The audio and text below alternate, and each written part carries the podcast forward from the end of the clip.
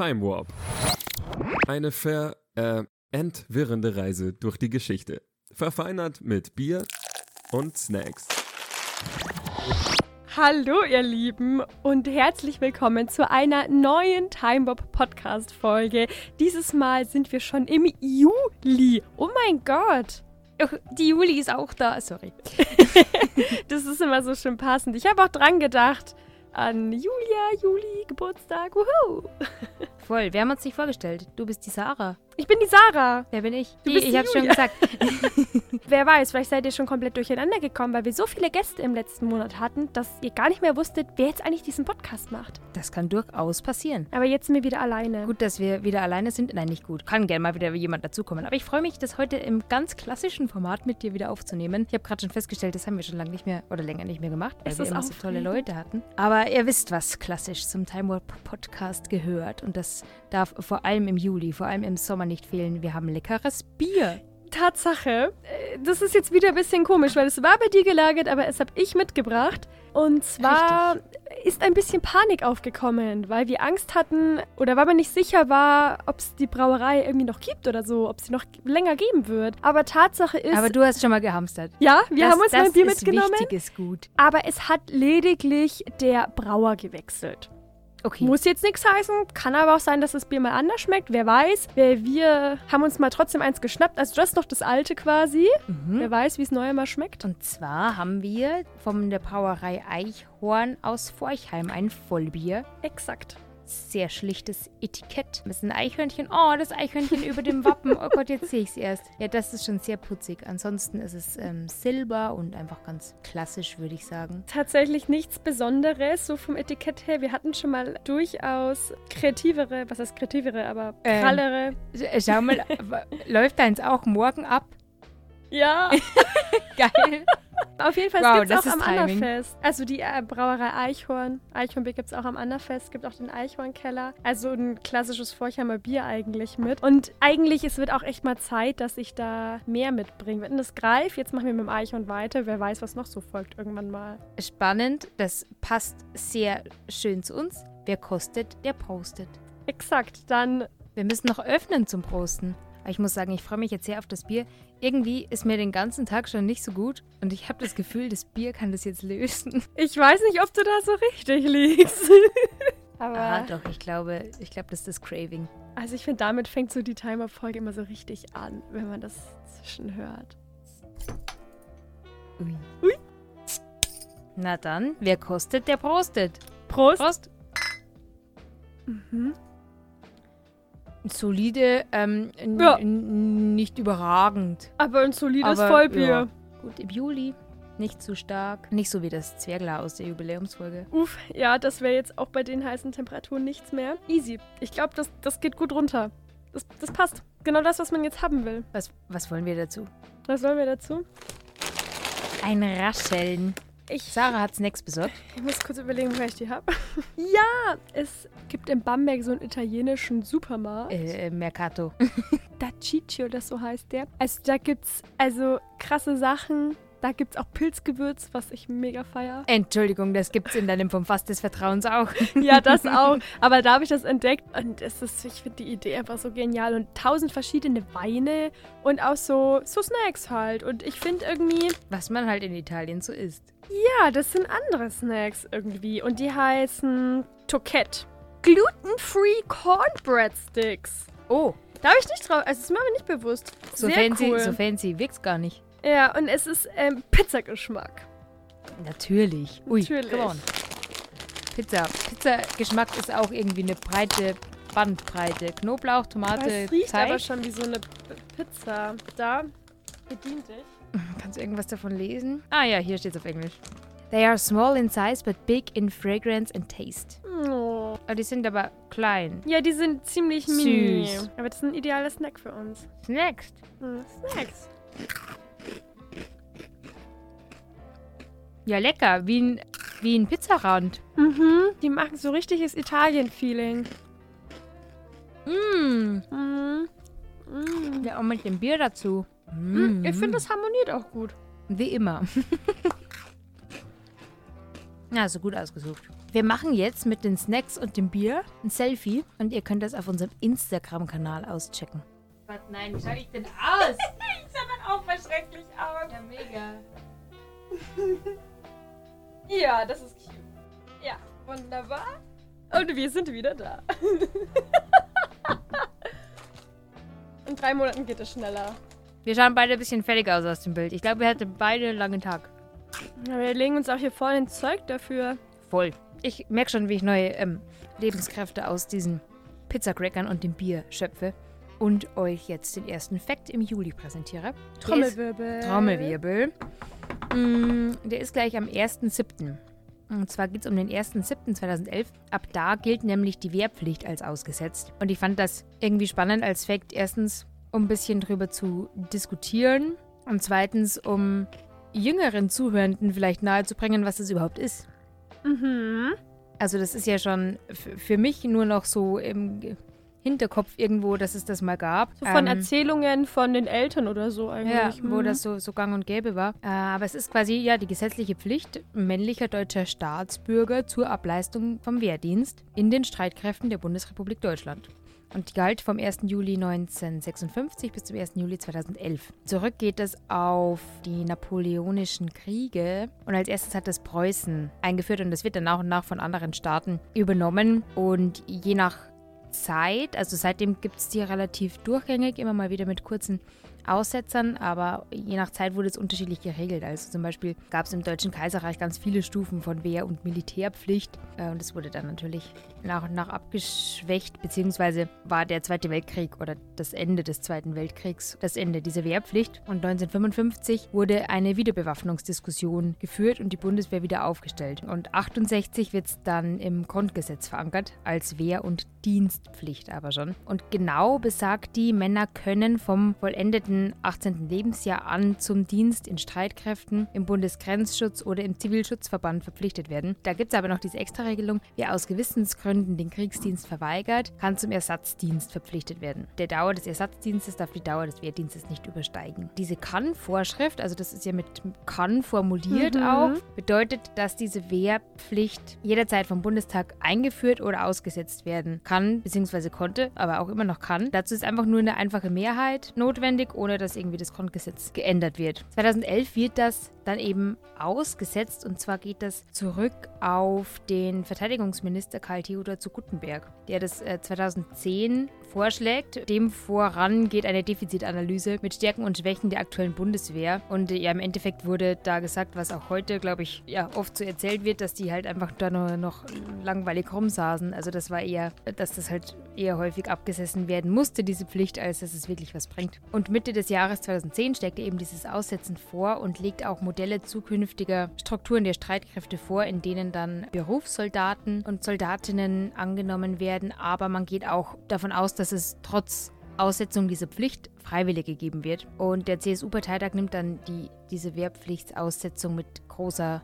Mehrheit an und auch die CDU. Im März wird es dann beschlossen, dass es zum Juli hin ausgesetzt wird, im Jahr 2011 und alle weiteren Ausführungsbestimmungen des Gesetzes sind dann nur im Spannungs- und Verteidigungsfall anzuwenden. Sprich, Mhm. es hat nur keine rechtlichen Folgen im Frieden, aber grundsätzlich weiterhin Bestand. Also es kann nach wie vor aktuell durch ein einfaches Gesetz mit so einer einfachen Mehrheit wieder eingeführt werden. Und Jahre später oder, oder ab dem Aussetzen der Wehrpflicht gab es dann auch äh, natürlich eine weiterhin Forderung nach Abschaffen der Wehrpflicht generell und dass man überhaupt das so einfach wieder einberufen kann. Mir wäre es natürlich auch lieber, man, man würde das gar nicht brauchen. Naja, Ähm, aber wir sehen ja durch aktuelle Ereignisse, dass es vielleicht gar nicht so unnötig ist.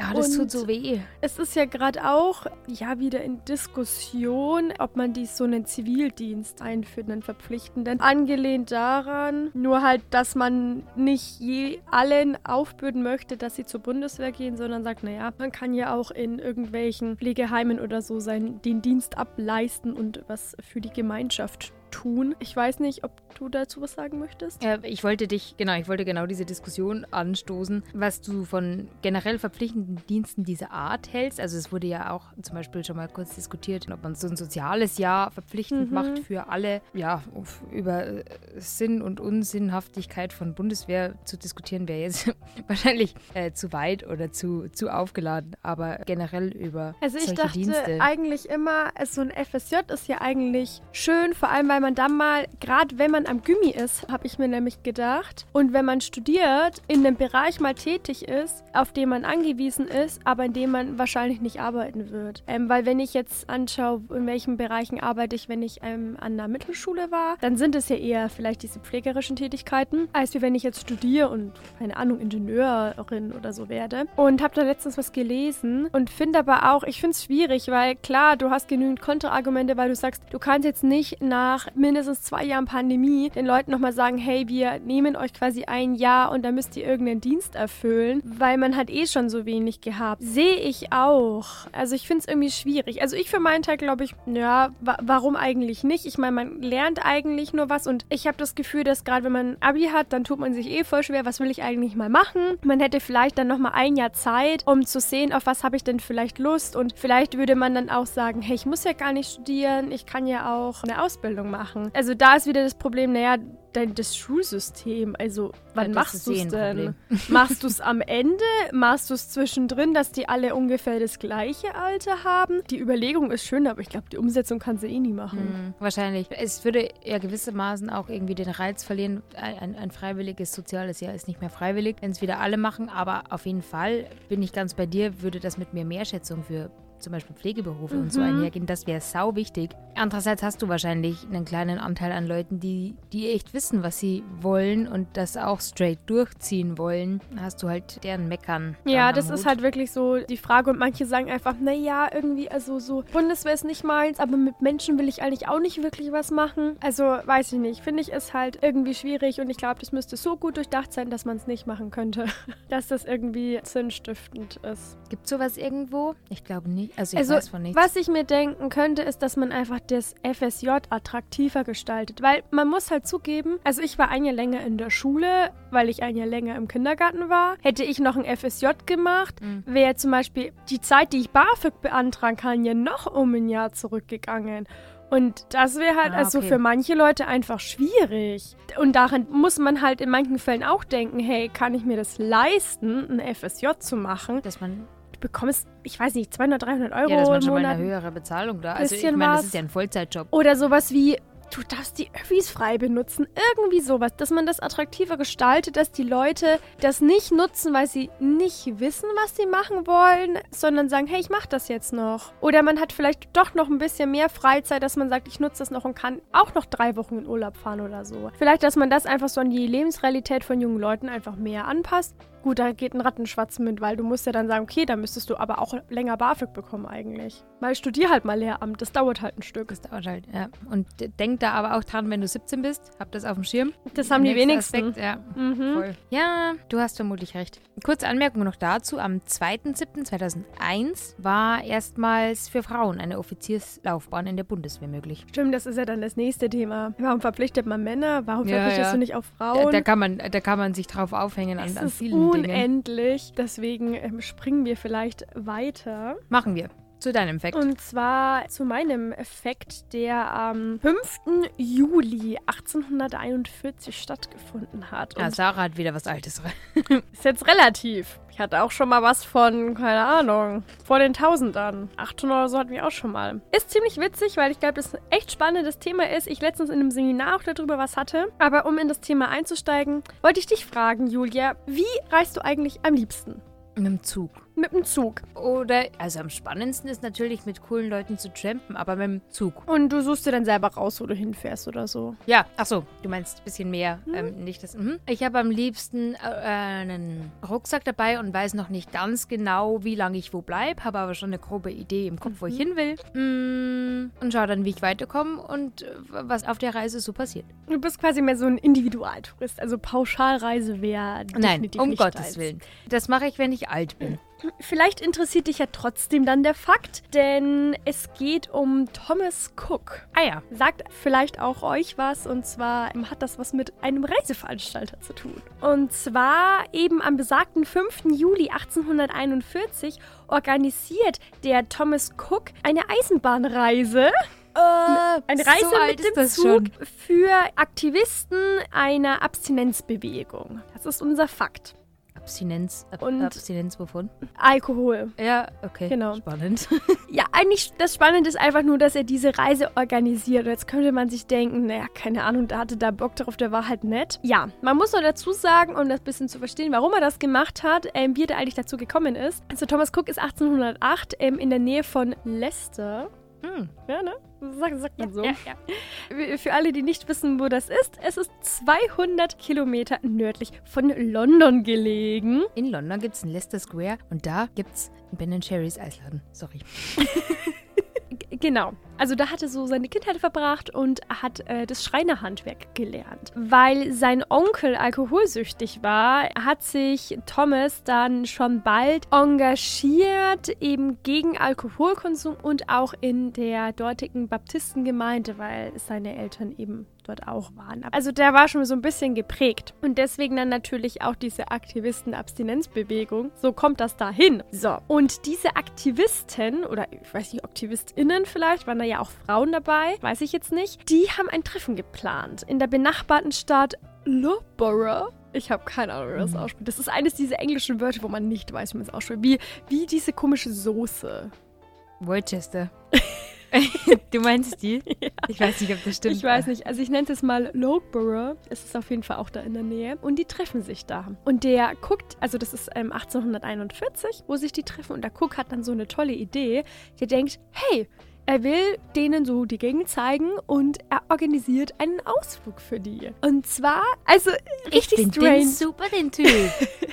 Ein, äh, äh, einer, der ein Handwerk kann mit therapeutischen Intentionen. Also es ist ein Pionier. Es ist ähm, ein Tourismuspionier. Ähm, Und der organisiert Reisen. mit Der dieser Reise. Voll mein Mann. Und zwar denkt er sich, naja, dieses neue Gefährt, diese Eisenbahn, die bietet sich doch total gut an, um von dieser Stadt, die ich nicht aussprechen kann, einfach ein bisschen weiter nach Leicester zu fahren. So, und er druckt dann Reklamezettel und er verteilt, die macht da Werbung dafür, für sein Angebot, was er sich überlegt hat, drückt auch die Tickets aus und verkauft die für einen Schilling. Ich meine, das ist jetzt nicht allzu teuer, weil er hat keinen Gewinn gemacht. Ich habe aber keine Ahnung, was das heute ungefähr Nee, ich wäre. kann das auch im, im. Kontext nicht einschätzen. Aber es ist anscheinend nicht sehr teuer gewesen. Und er hat auch so ein richtiges touristisches Paket, denn für diesen einen Schilling bekommen die Leute die Hin- und die Rückfahrt dann noch äh, zusätzliche Attraktionen, die ein bisschen galamäßig gestaltet sein soll, wobei das auch ein bisschen hochgegriffen ist, weil eigentlich handelt es sich dabei einfach nur um so ein nettes Beisammensein bei Tee und Gebäck in einem Garten von einem Bekannten von dem Thomas Cook, während die Blaskapelle spielt, die übrigens die Reisegruppe während ihres ganzen Ausflugs begleitet. Also musikalisch umrahmt. Die haben eine Blasmusik dabei. Ja, da hat sich da richtig ins Zeug gelegt. Damit hat er Uh, eigentlich. Wo da mein, wobei da mein psychologisches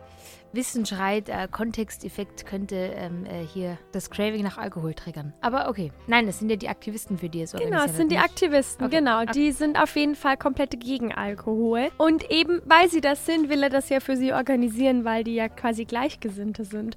Und frühmorgens startet also eben diese Eisenbahn, fährt am Bahnhof von Leicester ein und dann auch eben wird sie dort auch begrüßt von verschiedenen Leuten und die finden das alle total toll. So komfortabel ist das jetzt nicht gewesen. Es waren neun Waggons, die Leute mussten auch irgendwo Platz haben, aber ohne Dach und Sitzen. Also war, da war die Fahrt nicht so das Vergnügen, aber wo man dann dort angekommen ist, ich meine, die Blaskapelle hat so ein bisschen Die mitgemacht Fahrt. Blaskapelle rettet das. Und mit diesem Angebot, das er da gemacht hat, eine gemeinsame Fahrt zu einem bestimmten Ort, verbunden mit geplanten Attraktionen, hat er im Prinzip die erste Pauschalreise organisiert. Und deswegen ähm, gilt er quasi als ja ein Tourismuspionier. Und wie gesagt, mit der Reise hat er noch kein Geld verdient.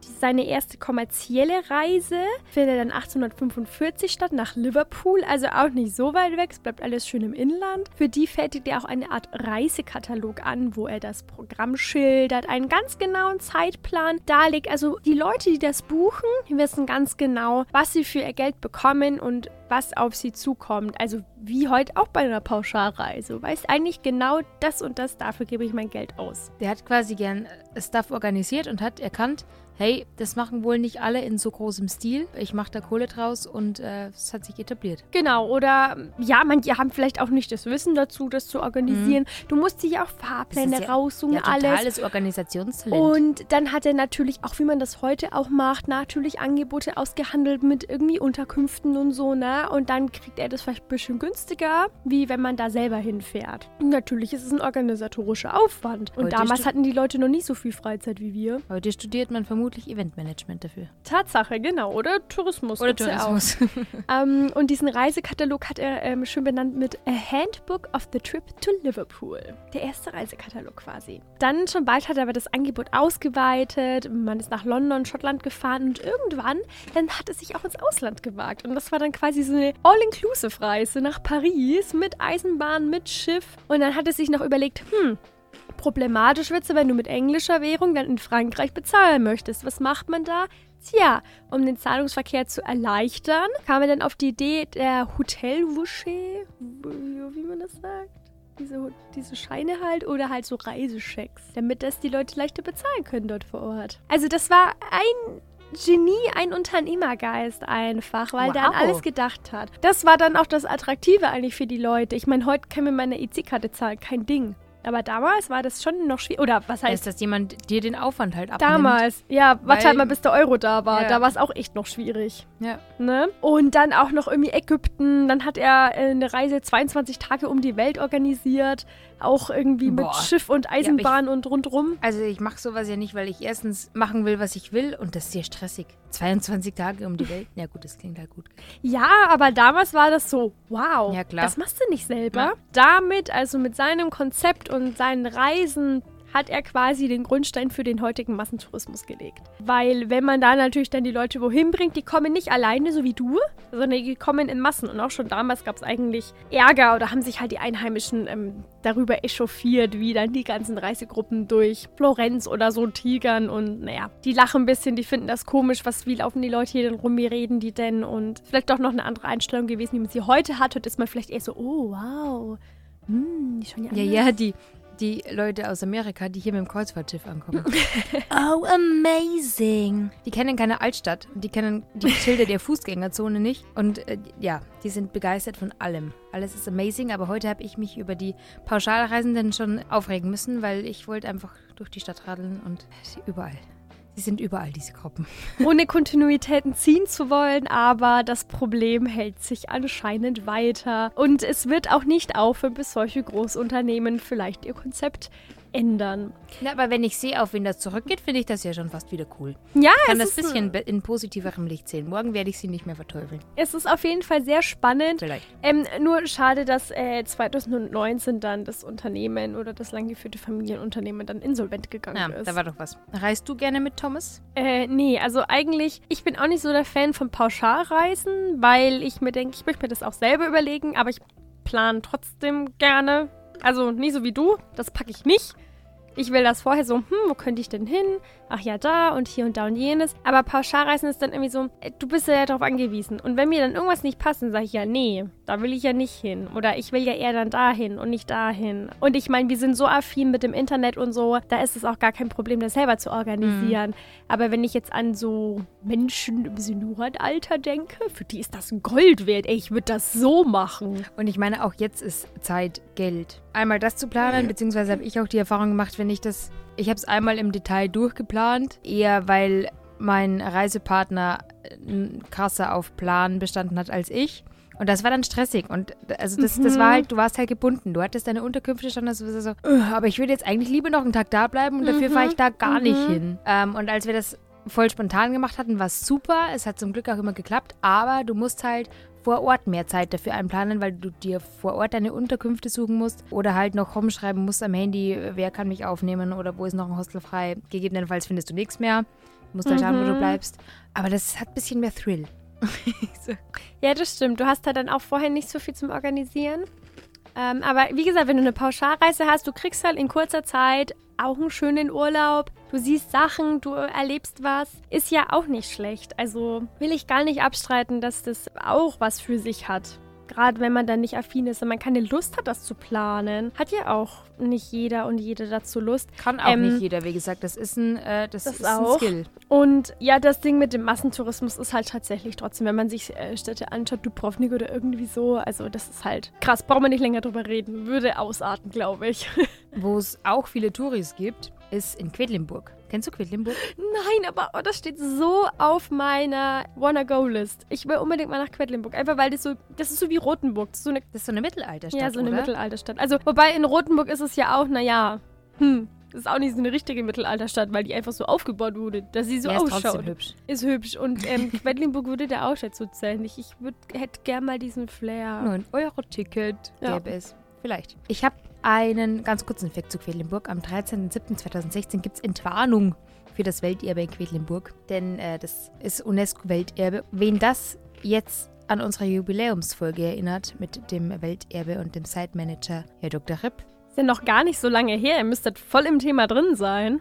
dann habt ihr es gut gemacht. Hört einfach rein. Unsere Juni-Folgen sind alle etwas special. Wir haben ganz tolle Leute da, die sich besser auskennen als wir. Und da geht es auch um Regensburg als Welterbe. Jedenfalls ist es in Quedlinburg so, dass seit 2013 der Stiftsberg unsicher ist, weil der Südhang droht abzurutschen. Und auf diesem Stiftsberg ist eben diese, ich glaube, es ist ein Kloster und Wohnhäuser oder eine Kirche äh, oder Schaut auf jeden Fall sehr pompös Ja, und sehr steinig genau. und sehr groß aus. ein Haus und die Stützmauern von einer Kirche wurden auch verschoben, tatsächlich. Aber dann 2016 ist das alles gesaved und es gibt Entwarnung und das Welterbe ist nicht mehr bedroht. Also das war quasi so Kriterium, diese Anlage da oben, dass es eben Welterbe Genau. geworden ist. Äh, also das, das habe ich nicht so nachgeschaut, aber so wie das aussieht, Mhm. äh, ich denke auf jeden Fall. Das hätte dann den, den Welterbetitel gefährdet. Es wurde nämlich ein Welterbetitel anerkannt, einmal im Juni. Hört rein in die Folge. er wurde aberkannt. Was habe ich gesagt? Du hast anerkannt gesagt. Ja, aberkannt natürlich. Wurde aberkannt. Falls ihr es nicht gehört habt, hört rein. Es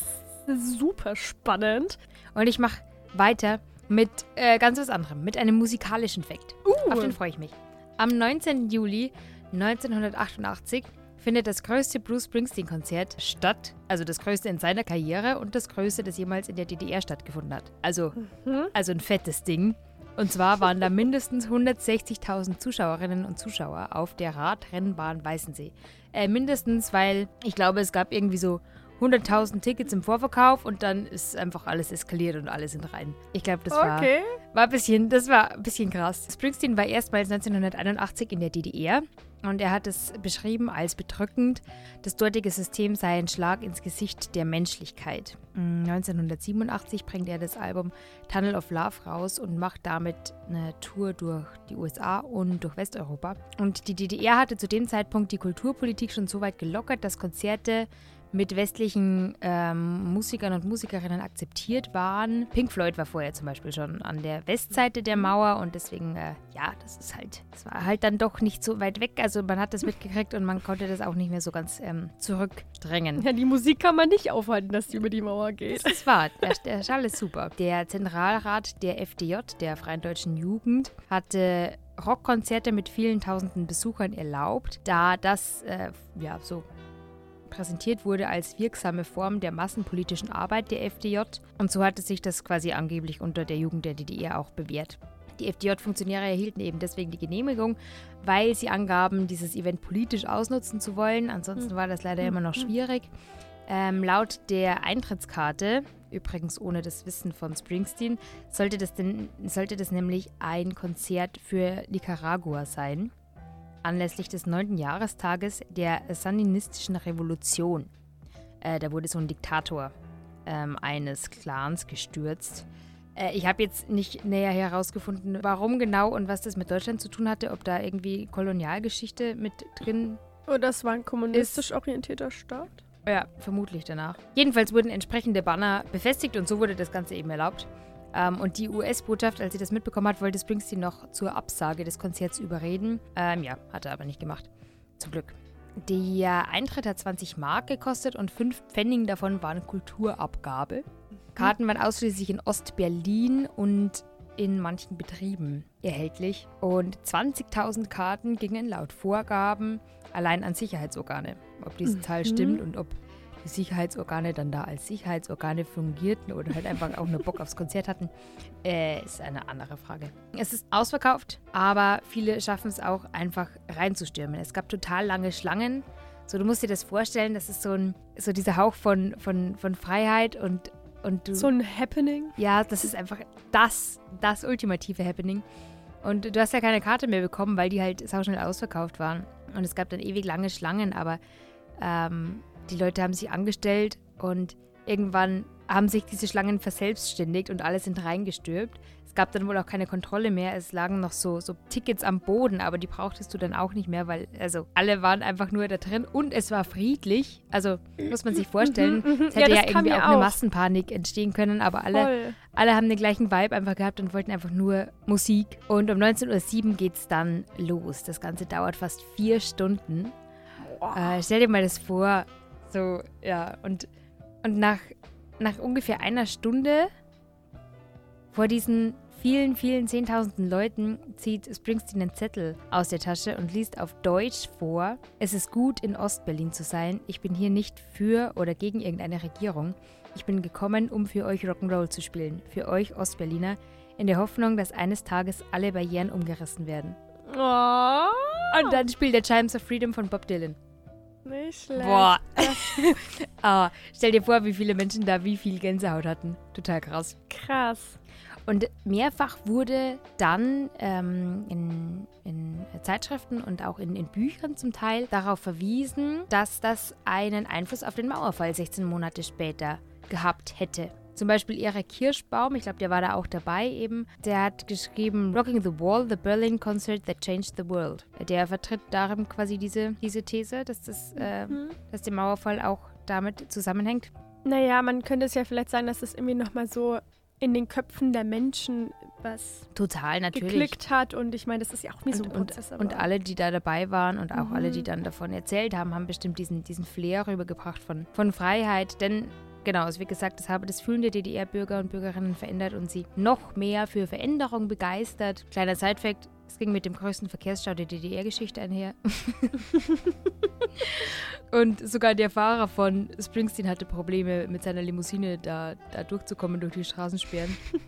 Und angeblich wurde sau viel geknutscht und die Leute waren da krass eingepfercht rumgestanden, aber alle haben es als das krasseste Event überhaupt empfunden und beschrieben. Aber jetzt habe ich so richtig oder? Lust auf Ich hätte auf auch. Bock auf das Konzert. Mann. Schon wieder. Stimmt, du warst ja erst vor kurzem unterwegs. Genau, aber das soll jetzt hier nicht Thema sein. Nee, da könnten wir auch ewig drüber reden. Ähm, Äh, ich habe gehört, du äh, gehst im Sinne der Stufus auf ein Konzert. Des Stufu auf ein Konzert, aber nicht zu 160.000 Leute. ja, nee, zu so viel nicht. Aber zu vier ganz speziell wichtigen. Ja, zu viel richtig wichtigen, nämlich zu den fantastischen vier. Und oh, ich feiere es so hart. Ich habe also ich habe echt gepocht so, ich brauche so schnell Rückmeldung, weil wenn ich nicht akkreditiert werde, dann kaufe ich mir diese Scheißkarte selber. Geil. Und jetzt äh, es ist halt so eine Win-Win-Situation. Ich komme dahin und ich ähm, mache was für den Stufu. Also falls es euch interessiert, es ist im, ähm, am 12. August. Könnt ihr auf die Stufu-Seite schauen. Wir können sie nochmal anwerben. Wir hatten ja auch mal eine Lyralytics-Show letztes Semester. Da haben wir mal was von den Fantas analysiert. Tatsache, also ich kann die Fantas natürlich nur empfehlen, wer auf so ja, auf guten deutschen Hip-Hop und Rap steht. Mm, was jetzt auch gerade noch dazu passt, zum tollen Konzert von Bruce Springsteen, das so einen coolen Spirit gespreadet hat in der DDR. Spirit gespreadet. Noch mehr Anglizismen geht da auch Meine, nicht. meine Mama würde sagen, oh, wie die Jugend redet.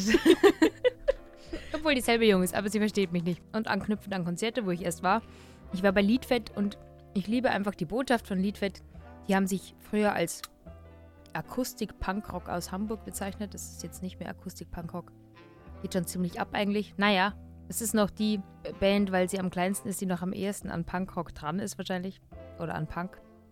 Äh, jedenfalls war deren zentrale Message, dass man so lange ballern soll, ballern im Sinne von trinken, bis man nur noch pure Liebe ist. Und wenn ich schon vorher einfach nur pure Liebe versprühe, Dann weil Respekt an dich, denn du musst es schon weil sein. ich Time Warp höre. Und da kann man doch nichts mehr als pure Liebe empfinden. So glücklich macht das einen. Nein? Das hoffe ich. Ähm, Also mich macht das Produzieren auf jeden Fall so glücklich. Ich hoffe, euch macht auch das Zuhören so glücklich. Und damit es euch auch wirklich glücklich macht, machen wir jetzt einfach echt mal weiter. Und zwar mit dem 22. Juli 1916. Und da erscheint nämlich die erste Ausgabe der Allgemeinen Zeitung in Namibia. okay. So, und jetzt erstmal so, ist doch ein deutscher Titel. warum sagst du das? In Namibia und Ach so, die heißt Allgemeine Zeitung. ist Allgemeine Zeitung. Naja, ist eine Kolonie. Exakt. Deswegen habe ich da mal ein bisschen was jetzt so rausgesucht, was es so abging, weil ich finde, dass so deutsche Kolonialgeschichte nicht so präsent in der deutschen Hm. Erinnerungskultur ist. Nein, quasi Nicht, nicht. präsent. Die anderen hatten alle große Kolonien. Deutschland nicht. Nein, und Deutschland hat natürlich auch nie irgendwas Böses Hm, gemacht, um zero, Gottes zero. Willen. Deswegen dachte ich, nutze ich diesen Fakt, bevor ich darauf zurückkomme, was denn überhaupt es mit dieser allgemeinen Zeitung zu tun hat, um einmal ein bisschen über die deutsche Kolonialgeschichte zu erzählen, weil wir haben einen Bildungsauftrag hier. Danke, Sarah, dass du den Stufu-Bildungsauftrag mal wieder erfüllst und übernimmst. Ähm, genau, auf jeden Fall, also das heutige Namibia war damals die deutsche Kolonie in Südwestafrika oder hieß halt Deutsch Südwestafrika. Und das hat Das ist alles, auch so ein also, richtig deutscher Name schon. Sorry. also wir wissen ja, dass zum Beispiel Großbritannien schon früh kolonialisiert hat in Amerika ähm, und sonst überall, auch zum Beispiel in Indien oder so. Ähm, dann natürlich auch ähm, Spanien und Portugal ähm, in Südamerika, äh, Frankreich ja auch teilweise oder Marokko ja auch, da die ganze Ecke im Nordafrika und so. Und in Deutschland, also das sind verschiedene Entwicklungen, die dann auch dazu geführt haben, dass dann Deutschland gesagt hat, jo, Alter, wir wollen das auch. Weil was die haben, das wollen wir auch haben. Und zwar 1848, also ein bisschen früher, so Mitte des 19. Jahrhunderts, gab es die Deutsche Revolution. Das war dann auch später Vormärz und bliblablub. Hatten wir schon mal, wo es um äh, das Hambacher Fest ging. Kleiner äh, Verweis Egal. auf Kleiner das Verweis Fest. auf das Hambacher Fest im ähm, Mai hatten wir das. Genau, damit stieg natürlich auch dann so ein Nationalgefühl, aber auch ein Demokratiegefühl, ähm, aber gerade eben dieser Nationalismus und damit dann halt auch irgendwie so ein Imperialismus, der damit verbunden war. Und gleichzeitig entwickelte sich halt auch eben die Technik und die Infrastruktur weiter. Also wie wir es jetzt auch bei Thomas Cook hatten, es gibt die Eisenbahn, es gibt Telegrafen, es gibt Dampfschiffe und Kabel, die das ja auch dann irgendwie möglich machen, wenn man weit weg ist, dass man mit anderen Leuten, die noch weiter weg sind, kommunizieren kann. Ähm, oder sonst kann man ja auch so Gebiete gar nicht erschließen.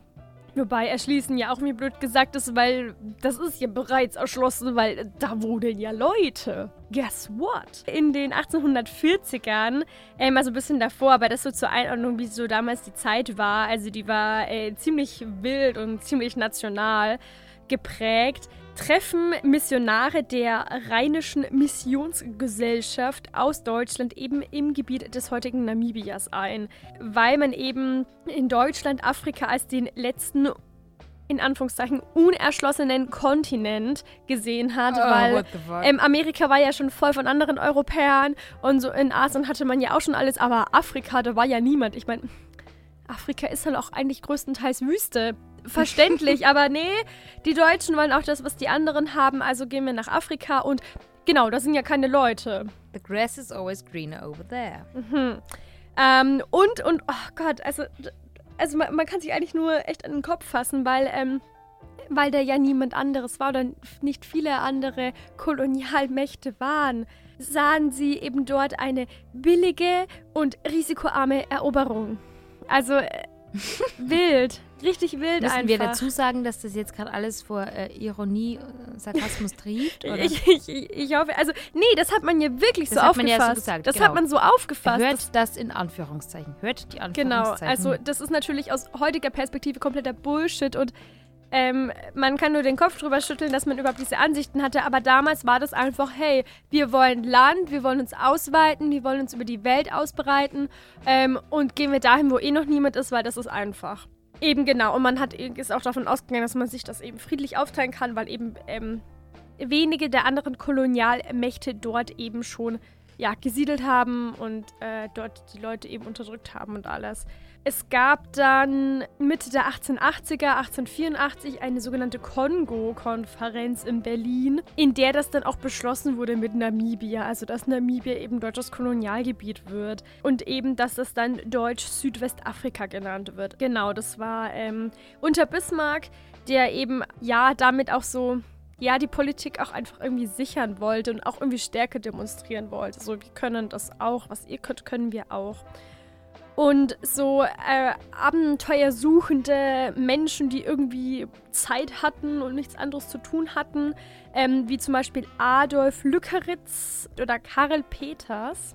Mhm. Die beiden Namen sind vor allem, was so Straßenumbenennungen anbelangt oder so, kommt das immer mal vor. Ähm, weil das eben, ja, weil die eben in dieser äh, Kolonialisierung, ähm, die von Deutschen ausging, eben führend mit waren und danach dann eben im Kaiserreich Plätze benannt wurden und die aber heute eigentlich kritisch zu betrachten sind.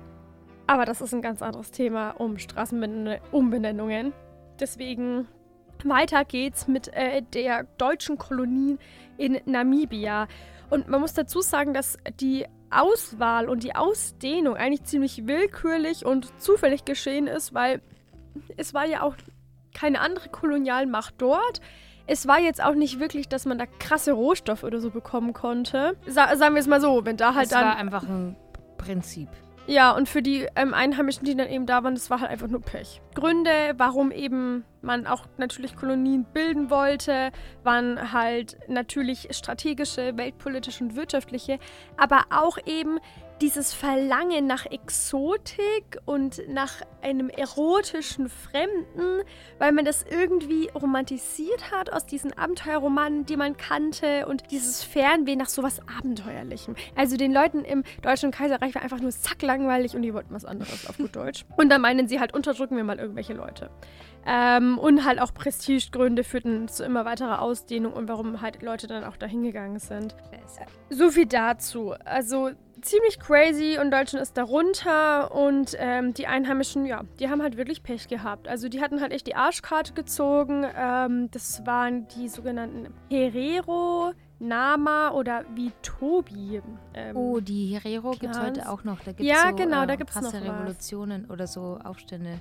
Ja, genau. Ähm, also äh, da gibt es noch Teile. wahrscheinlich auch. Ich bin auch nicht so drin, aber von denen lese ich öfter. Sehr reduziert natürlich, weil seitens der deutschen Soldaten halt eben dann auch eben Angriffe ausgeführt wurden oder auch Massaker. Was ich richtig krass fand, dass erst 2021 der Völkermord an den Herero durch die deutschen Kolonialisten quasi und an den, an den Herero und an die Nama durch Deutschland anerkannt wurde. Letztes zwar, Jahr, Freunde. Mh, und zwar mit einer Entschädigungszahlung von 1,1 Milliarden Euro, um Infrastruktur aufzubauen und Entwicklungshilfe zu leisten. Und von den Angehörigen oder von den Einheimischen wurde das eigentlich nur belächelt. Da gab es einen Artikel in der Geo.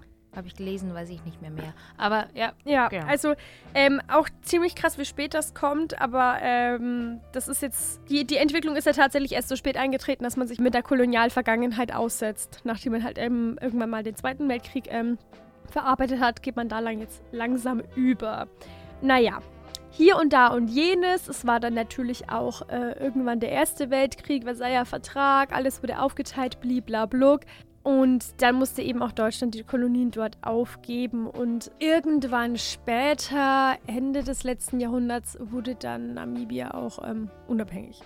Jetzt wissen wir, warum es vielleicht unter Umständen eine deutschsprachige Zeitung in Namibia geben kann. Weil da natürlich Leute oder die Nachfahren von den Siedlern, von den Kolonialisten dort ja auch noch weiter gewohnt haben oder sich auch irgendwie ähm, und die halt damit dort waren. Deutsch ist in Namibia eine Minderheitensprache, eben von diesen Nachfahren der deutschen Einwanderer, ist aber eine von elf Nationalsprachen und ähm, elf Nationalsprachen. Ja, wow. da gibt es ziemlich viel. Es ist ähm, Afrikaans ist halt und Englisch. Mhm. Und dann gibt es noch die Bantu-Sprachen Otje Herero und Oshiwambo. Und das sind so die meistgesprochenen Sprachen tatsächlich. Deutsch ist allerdings keine Verkehrssprache. Das heißt, die wird nicht im also nicht so im Alltag, wenn ich jetzt zur Behörde gehe, gebraucht, sondern ja. mehr so zu Hause quasi. Bis 1990 war es natürlich die einzige Amtssprache. Ähm, wie danach aber quasi Deutschland die Kolonien abgeben musste, natürlich nicht mehr. Aber es finden sich noch viele Spuren davon quasi. Also Landschaften haben irgendwie deutsche Namen, Orte, Städte, Straßen. Es gibt zum Beispiel Bismarckstraßen, Lüderitzstraßen, den Ort Marienthal oder so. Und im Gegensatz zu ähm, anderen Ländern in Afrika hat Namibia da noch nicht so viel umbenannt. Also in anderen Ländern wurden diese Gebiete, die kolonialisierten Gebiete, äh, umbenannt in eben einheimische mit einheimischen Namen oder irgendwie so. Aber in Namibia war der Bedarf oder das ist halt noch nicht so weit. Keine Ahnung. Finde ich auch eigentlich gar nicht so schlecht in dem Sinne, dass es nicht so deutsch ist, jetzt auf eine Umbenennung zu pochen. ja. Weißt du, was ich meine? kommt halt drauf an, finde ich. Also, ich meine, wenn man halt dann irgendwie doch sein ähm, Erbe irgendwie wieder haben möchte. Und ich meine, Bismarck ist halt jetzt ja, nicht klar, positiv konnotiert in Namibia. Definitiv nicht von den Einheimischen dort. Und Lüderitz halt auch nicht. Also, das Oder ist die halt, Leute machen sich einfach keine Gedanken drüber. Das ist das. Ähm, wie gesagt, in anderen ähm, Ländern äh, war das, in Namibia halt nicht. Da gibt es halt noch ziemlich viel. Da ist es halt noch deutlich zu sehen. Vielleicht kommt das irgendwann, vielleicht nicht.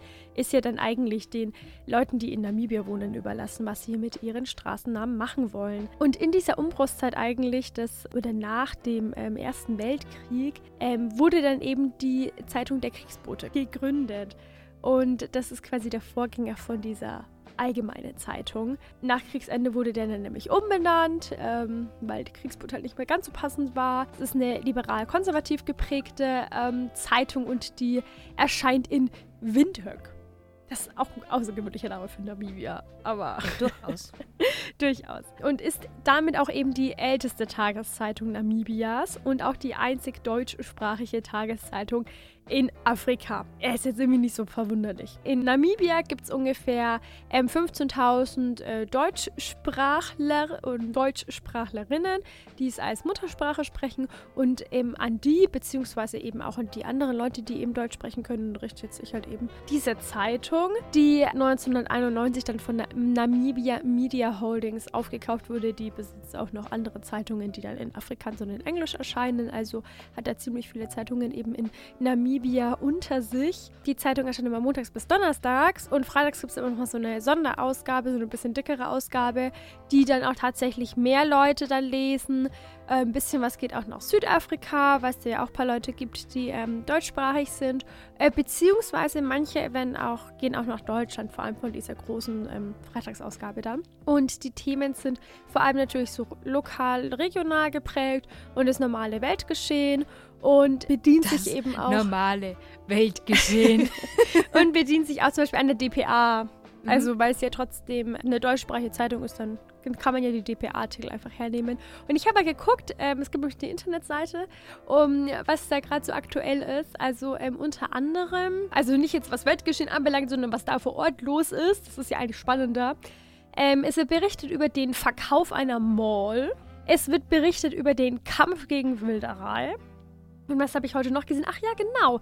Dass anscheinend ähm, Hotspots für Krokodilangriffe in Kavango Ost identifiziert wurden. Und ich finde das krass spannend, weil das hört sich so witzig an, aber das ist so äh, relevant ja, einfach. Ja, das ist wie wenn du sagst, so ja, in diesen Wald sollten sie nicht gehen, weil da sind aktuell ziemlich viele Wildschweine. Mhm. Genau, und über sowas wird da zum Beispiel berichtet und man kann das auch zum Beispiel, wenn man jetzt Familie dort unten in Namibia hat, auch von Deutschland darauf natürlich zugreifen. Und äh, seit Januar 2013 wurde die total neu überarbeitet und hat auch nicht mehr den alten Slogan, der war nämlich älteste Tageszeitung Namibia. Namibias Nachrichten auf gut Deutsch. Das war der alte Slogan. Der neue Slogan ist jetzt aktuell mittendrin für dich. Okay. Genau. Okay. So viel zur allgemeinen Zeitung in Namibia. Da würde ich mir fast mal eine Ausgabe holen, um zu wissen, wo ich mich vor den Krokodilen in Acht nehmen kann. Jetzt, äh, ich, fand das, ich fand das spannend, das mal. Nein, wirklich, ja. Der, der Vergleich von was relevant ist vor Ort. ja. Ja, voll. Ich habe einen äh, Fakt, bei dem ich mich jetzt, glaube ich, kurz halten sollte, weil wir schon wieder echt viel gelabert haben. Es geht um eine Nacht. Und zwar die Nacht vom 23. auf den 24. Juli 1895. Sigmund Freud hat einen Traum. Also alles, was jetzt kommt, ist so mittelernst zu nehmen, weil ihr wisst, der Sigi, der, der hat vermutlich einfach irgendein, weiß ich nicht, Sexualproblem oder so. Er träumt den wohl berühmtesten Traum der Menschheit. Ich kannte ihn nicht. Irmas Injektion. Sagt ihr das was? Mm -mm, Nee, nö. gell? Der Inhalt ist grob gesagt, er steht in der Halle mit ganz vielen Leuten und sieht seine Patientin Irma, also die behandelt er in Wirklichkeit, und die schaut irgendwie schlecht aus und er nimmt sie zur Seite. Und sonst schaut sie eigentlich immer gut aus, hat ganz rosige Wangen und ja, sie, ihr geht's glaube ich gar nicht gut. Und Freud tadelt sie, dass sie seine Lösung, die er ihr wohl in der Therapie vorschlägt, nicht akzeptiert und dass es ihr deshalb so schlecht ginge. In der Realität behandelt er sie wegen Ängsten und Sorgen und kann aber nicht ausreichend helfen. Und im Traum fragt er sich dann, ob er da vielleicht was Organisches bei ihr übersieht. Und es kommt dann Freuds Freund Otto. Geil. Freuds Freund Otto kommt hinzu und der hat ihr aber irgendeine Injektion gegeben, also irgendeine komische Lösung. Er zählt dann zig chemische Formeln auf und sieht wohl auch diese Formel im Traum vor sich. Und Freund vermutet dann eine verunreinigte Spritze. Und deshalb ginge es ihr so schlecht. Der zentrale Aspekt, also worauf er hinaus will, ist in seiner Deutung, dass er wohl ein Schuldgefühl hat, dass er ihr nicht besser helfen kann in der Realität. Und er versucht halt so in diesem Traum die Schuld auf den Freund Otto, den er auch wirklich hat, abzuwälzen. Und das ist quasi so die, der erste komplett analysierte Traum von demjenigen, auf den die Traumdeutung in der Psychoanalyse ja auch zurückgeht, eine große Bedeutung kommt. Generell selbstverständlich den Sexualsymbolen zu bei Freud. Und nach wie vor, also Traumdeutung ist ja was, wo man auch wirklich drüber spricht, weil einen ja krasse Träume irgendwie doch beschäftigen. Ob man jetzt Symbolen glaubt oder nicht, das sei jetzt mal dahingestellt. Wobei manchmal, also man sagt ja, dass man damit ja, man verarbeitet ja einfach was. Ja, also, aber ich merke halt wirklich, ich, ich habe so teilweise so Träume, da kann ich dir ganz genau sagen, das verarbeitet mein Hirn und das verarbeitet es hier. Es ist halt alles ultra weird, aber das schiebe ich dann auf den Zufall. Ja, also manchmal, da, da, da sieht man so Zusammenhänge, so, ja genau, also das, was ich da geträumt habe, hat voll was damit zu tun, was mich jetzt gestern voll beschäftigt hat. Und manchmal ist es einfach nur mega weird und du denkst so, "Wa- wa- was? Ja. Gehirn, wie, wie kannst du das? Ja, also, aber es ist quasi, ich meine, der, der Pionier der Psychoanalyse und der Traumdeutung, die ja doch äh, natürlich heute auch Leuten hilft, was ja, das ist ja ein sehr zentraler Aspekt, solange das ähm, mehr Leuten hilft, als es schadet, ist es mir recht. Und ich muss feststellen, wir sind bei der Bauernregel angekommen. Ich bin Oh, gespannt, was es im, Ja, was der Juli für uns bereithält. Im Juli will der Bauer schwitzen, als untätig hinterm Ofen sitzen. Oh, oh, das, das kann man jetzt, also, Und uh, ich auch. Ich will auch schwitzen. das heißt aber, er hat viel zu arbeiten. Also im Juli will er viel arbeiten. Das hat, er hat Damit viel er zu gute arbeiten Ernte einbringt. bei heißem Wetter, würde ich sagen. Ja, das ist jetzt nicht so Ähm, ungewöhnlich im Juli. Ja, aber das soll schon auch so sein. Also, ja, das, ich frage mich gerade, ist das aufs Wetter bezogen? Also, gut, es Mhm. soll heiß sein, es soll warm sein, damit er gut recht, arbeiten ja. kann und. Du hast recht, ich glaube, viel tun und Wärme, weil untätig hinterm Ofen sitzen muss er vielleicht auch, wenn es wenn halt schlechtes Wetter ist. Das meinte ich, daran habe ich jetzt nämlich gerade gedacht. Vermutlich. Ich sehe das als gutes Zeichen, dass es hoffentlich äh, ein ertragreicher Sommer wird. Weißt du, was ich als fragwürdiges Zeichen deute? Mein Bier ist leer und es geht mir signifikant besser als am Anfang. ich glaube, ich sollte mal mit Thomas Cook und den Aktivismus-Abstinenzlern auf Pauschalreise gehen. Also, ich weiß jetzt nicht, was daran schlecht ist, wenn man sich nach dem Bier besser fühlt. Ja, wenn man also sich schlechter fühlen sein. würde, das wäre das, das wär sein. Das hat das problematisch. Eichhorn gut gemacht. Freut mich. Und die Pizzacracker haben auch natürlich einen wesentlichen Beitrag dazu getragen. Dazu Schön, wenn es die getan. gemundet hat. Macht euch ein Bier auf, äh, dann geht es euch besser. Nein, äh, macht euch auf, was ihr wollt oder macht euch nichts auf. Äh, ich hoffe, ihr habt diese Folge Time Warp genossen und euch geht es vielleicht jetzt am Ende auch besser als am Anfang. Es ist ja eigentlich schön, wenn es euch wegen der Time Warp Folge besser geht und nicht wegen des Bieres, was ihr vielleicht währenddessen gesippt habt, weil wir das auch immer so machen. Das wäre ja ich schön. werde das mal psychologisch untersuchen. Das wäre doch ein Thema für die Bachelorarbeit. Aber damit wollen wir euch jetzt in einen herrlichen Juli entlassen. oh, ich wünsche euch, dass ihr toll wird. Und ich wünsche uns beiden auch, dass es super wird. Ich Ich freue bin mir mich. sicher. Macht's gut. Tschüss. Ciao.